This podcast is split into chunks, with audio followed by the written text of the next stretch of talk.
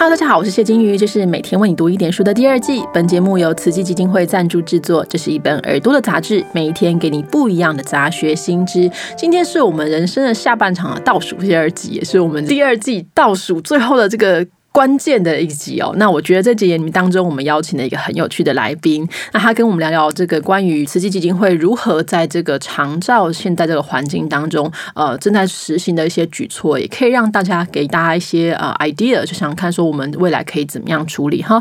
我们今天来宾呢是慈济基金会长照推展中心的副召集人，同时也是台中慈济医院的副院长庄淑婷副院长。Hello，庄副你好。Hello，金鱼跟各位全球的听众大家好。那庄。我们知道台湾其实已经步入这个高龄化社会哦，那政府其实推广这些老年关怀啊，启动长照二点零啊，这其实都是大势所趋哈。那在这个过程当中，慈济扮演什么样的角色？那关于这些年长者的关怀跟培育的部分有哪些？可不可以跟我们分享一下？呃，大家可能都不知道哈，其实慈济的长照已经爱接力半世纪，也就是在一九六六年的时候，上人就在台东啊，在后山啊。长期照顾一些独居的老人，甚至帮他们呃送餐，还有帮他做居家改造。一九六六年，也就是在五十五年前，那很碰巧的哦，我们的长照二点零，我们的长照专线刚好是一九六六啊，所以很具有代表性的意义哈。那我们呃只记得第一个个案，就是八十六岁的那个林珍老太太啊。他当时啊，就是因为很贫穷，然后行动不方便，然后有气喘，然后我们三餐就是照顾他，他生活都没有办法自理，所以呢，慈就慈慈济就开启这个长照的投入啊。那一直到现在五十五年后，慈济的爱一直都在啊，还是一样，在二点零的成立啊，慈济更不能缺席啊，因为。可以照顾更多需要帮助的人，所以其实实际从五十五年前上领带领着大家，然后到现在啊，我们的爱的接力，我们是这个延续是不变的。因为我想，呃，需要帮助的人，上人说闻声救苦嘛，哈，就是呃哪里有需要帮忙，实际就出现在哪里，所以。呃，在这个二十一世纪的新时代，我想我们实际扮演长照一个角色，就是希望能够成为一个打个 A 后处兵，哈，是好邻居哦，哈，只要你哪里有需要帮忙，有需要呃我们长照中心来帮忙的，我们就会出现。我觉得呃我们的角色非常的重要。好，听起来非常的贴心哈。但是我想请这个庄夫再帮我们具体一点。假如真的有一个老人，他生活在这个长照站的附近，那呃，整个慈济的这个体系当中会提供什么样的协助跟什么样的支持来帮助他呢？好，呃，我想跟各位听众也讲一下哈，介绍一下我们慈济长照。五十五年来，我们其实很早投入社区关怀的据点哈，就是我们的呃环保站。上人希望。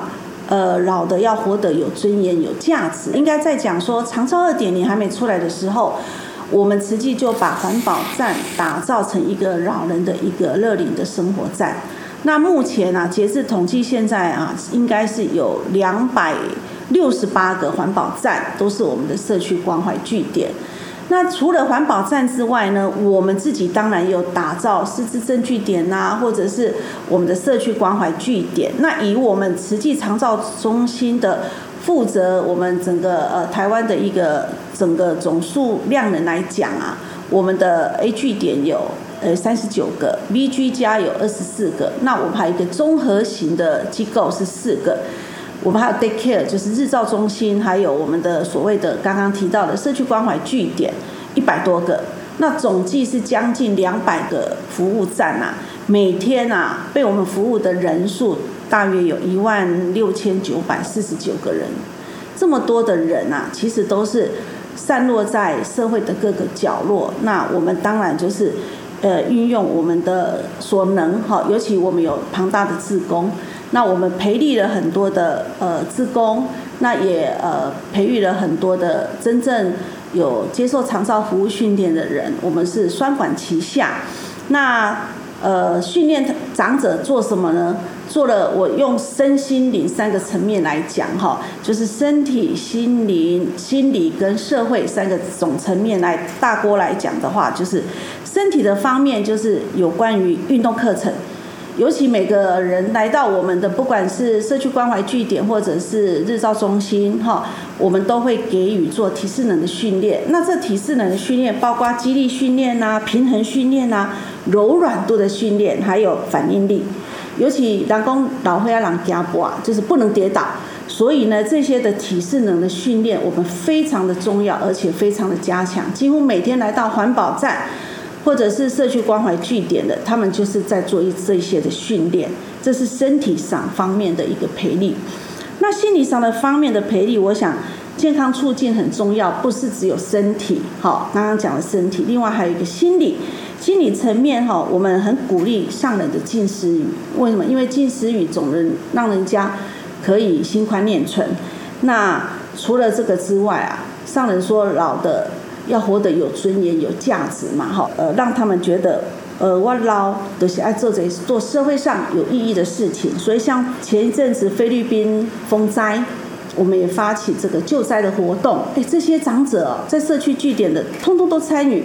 尤其最近大家最知道的就是缺疫苗，这个缺疫苗啊，季季都是爱。所以呢，我们也鼓励长者可以来认养疫苗，他们很高兴哦。十块钱我们也不嫌少，好一千块我们也不嫌多，所以呢，他们每个人都贡献几力，那让他们心理提升，说，哎，我是活到这么老，还是在社会上很有帮助，我还可以救人哦。所以我们在社区关怀据点啊，很多长者啊，运用老师教他所学的，自工教他所学的，像我们最近有做那个热带鱼。热带鱼有结合这个认知的课程，好减少它的退化，辨识颜色，辨识位置。然后呢，热带鱼他们做好之后，都放在我们进思堂的大厅在义卖。那义卖的时候，这钱什么？不是放在自己的口袋，是捐出来买疫苗，救更多的人。因为我想现在就是疫苗一定要防护力够嘛，避免这个新冠传染。所以他们每个人都觉得说，活到这么老，我还可以救人。所以在心理方面。他们就可以觉得更健康。那最后一个就是社会共荣的。我想社会共荣有很多的课程啊，哈。我们实际有讲小乾坤到大乾坤嘛。小乾坤呢，就是日常生活我社会要做善事嘛，好，那要看图说故事啊，或者是一些呃桌游啦，哈，这个呃图形游戏啦，让他知道说社会上要做哪一些的事情。那最后呢，当然就是让他可以找回自我的价值跟尊严。我想这样子身心灵，这样子三大方面的这样子的培力的课程，都会平常融入在我们的呃日照中心也好，社区关怀据点也好。Anyway，只要有长者的地方啊，我们就来让他们的找回来这个自我的价值跟尊严，非常的重要。我觉得这件事情蛮好的，因为我们知道其实慈济在各个地方都有不同的这个关怀站哈。那这个关怀站呢，我觉得如果能够用在长照上，确实是可以发挥这个像细胞一样的角色，那就在台湾的各个角落当中都可以有所成就哈。另外，我想知道的是说，我知道慈济这边有在做一些访视的。呃，关怀，那这部分会不会跟长照一起结合呢？会哦，因为呃，其实社区访视，我觉得非常的重要哈。上人在我印象中，在一九七二年吧。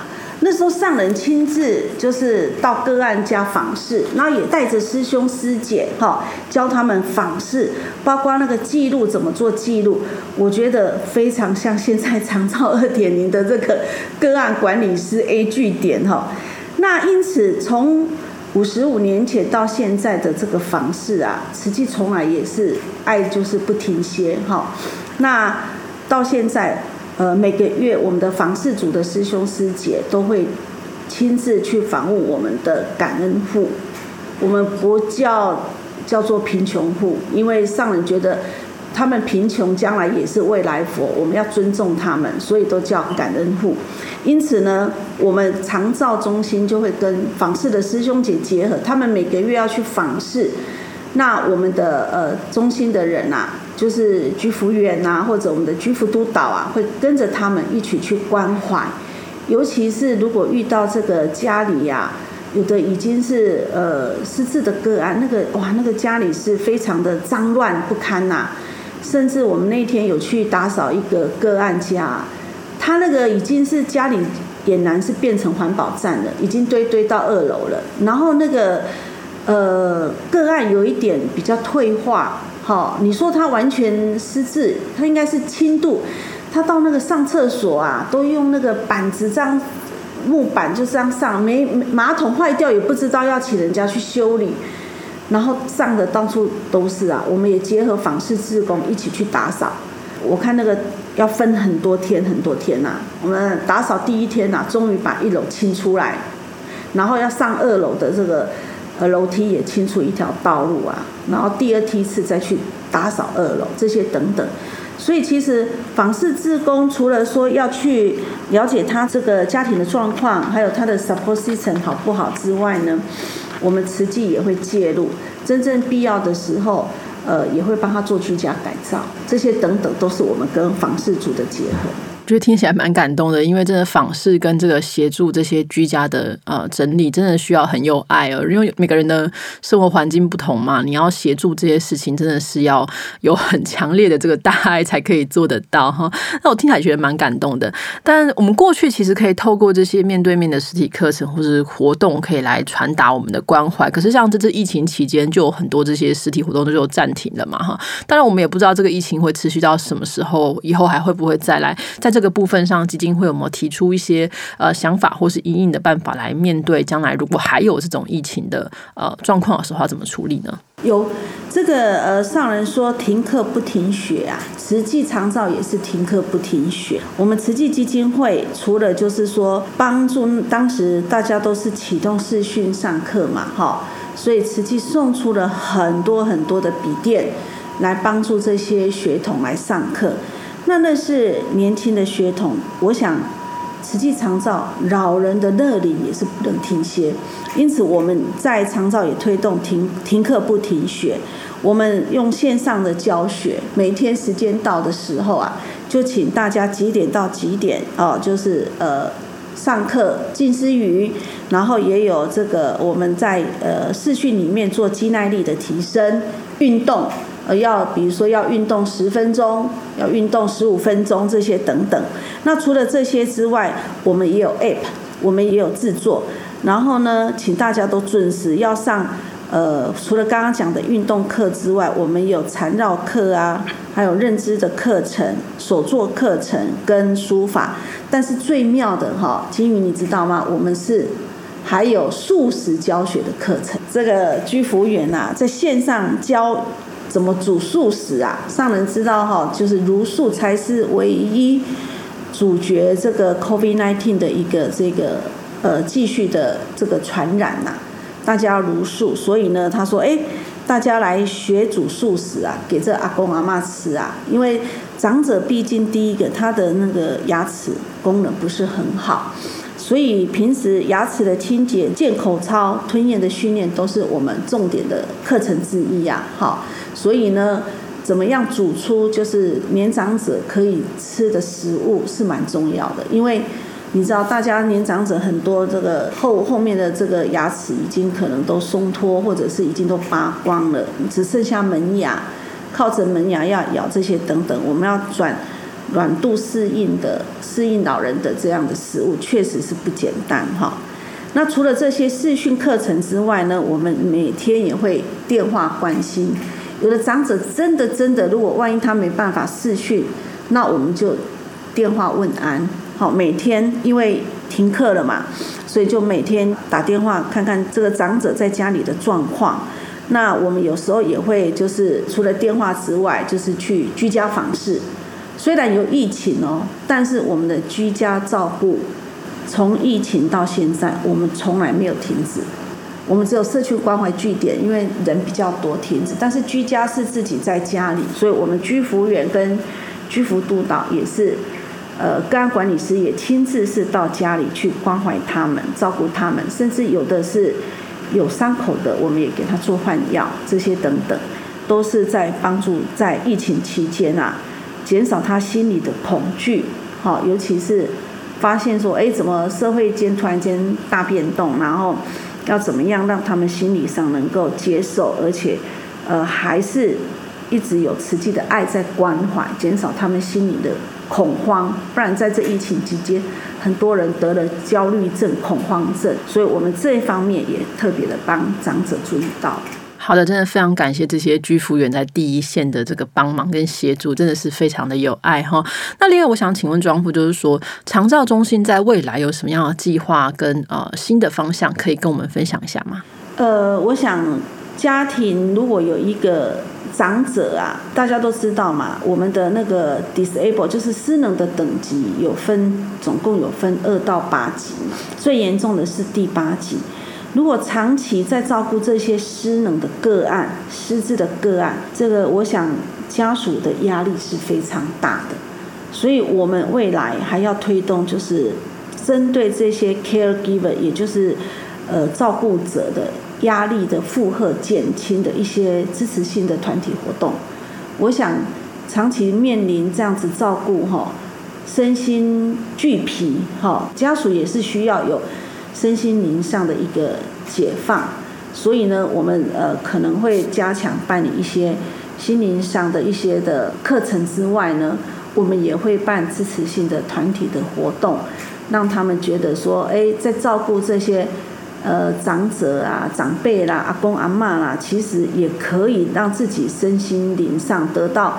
除了知识跟技能之外，也可以舒压一些情绪出来。我觉得这个是很重要的。将来我们就是会往这个目标去去走。好，谢谢庄父。我觉得这点是确实是非常重要。很多时候，这个呃，照护者承受的压力哈，我们之前在前面的节目其实都有提到过，承受压力其实是非常非常重，然后很需要这种喘息跟这个团体的这个支持哈。所以非常期待长照中心未来可以在呃服务的部分可以扩展到这个家属跟照护的部分。那另外，我最后想请问庄父，就是我觉得庄父看起来非常的有活力。那如果呃我们的听众他可能是一个中年人，或者说他可能叫长辈，那或者说自己也准备要慢慢这个步入这个长辈的行列，想要拥有一个优质的人生下半场，那您会有什么样的建议呢？我觉得出来当志工最好啊！这个我们我想我们实际不是只有只有志工哈，长照长照的行列投入，我觉得也是给自己一个很好的优质的一个人生下半场。为什么这么说呢？呃，当然，呃，瑞典呐，或者一些欧美的国家啦，大家都知道，投入当自工吼，会给长照的点数时数，就是说你将来老的时候呢，你在中壮年可以去长照别人、服务别人的时候啊，你服务多少时数，将来你老的时候就可以免费接受多少时数的服务啦。当然，在台湾目前是还没有这样子的制度出来啦，但是我想。那个是假以时日而已，我高龄化来的这么的快速嘛，哈，所以呢，我觉得投入长照的行列，懂得照顾自己，也可以照顾别人，那发挥良人呐，启发爱心、慈悲心呐，这个我觉得是现在，我觉得我们中壮年就应该是未雨绸缪要来做的事情呐。那你在照顾别人当中啊，发挥自己的良人，心灵上又可以得到一个滋润之外。将来老的时候，更是可以懂得怎么样发挥自己的专才，还有我们自己的长者应有的风范，然后让下半辈的人生活得更好。我觉得这很重要。我我想慈济上人常常讲的就是知福、惜福、再造福。好，这个知道我们的福气，现在其实台湾真的是很幸福嘛，哈。那我们就要珍惜这样子的服务员，然后呢，呃，多出来服务别人，呃，创作不一样的福气出来哈。我想这样就是社会的共荣哈，然后共好，这样是非常重要的。请大家多多投入慈济长照的行列。好的，如果大家有这个兴趣，或是你有时间的话，真的非常欢迎大家可以投入志工跟服务的行列哈。We want you，很需要你的这个加入哦。那我们今天就非常谢谢庄富的分享喽，感恩金鱼，感恩各位听众，拜拜，拜拜。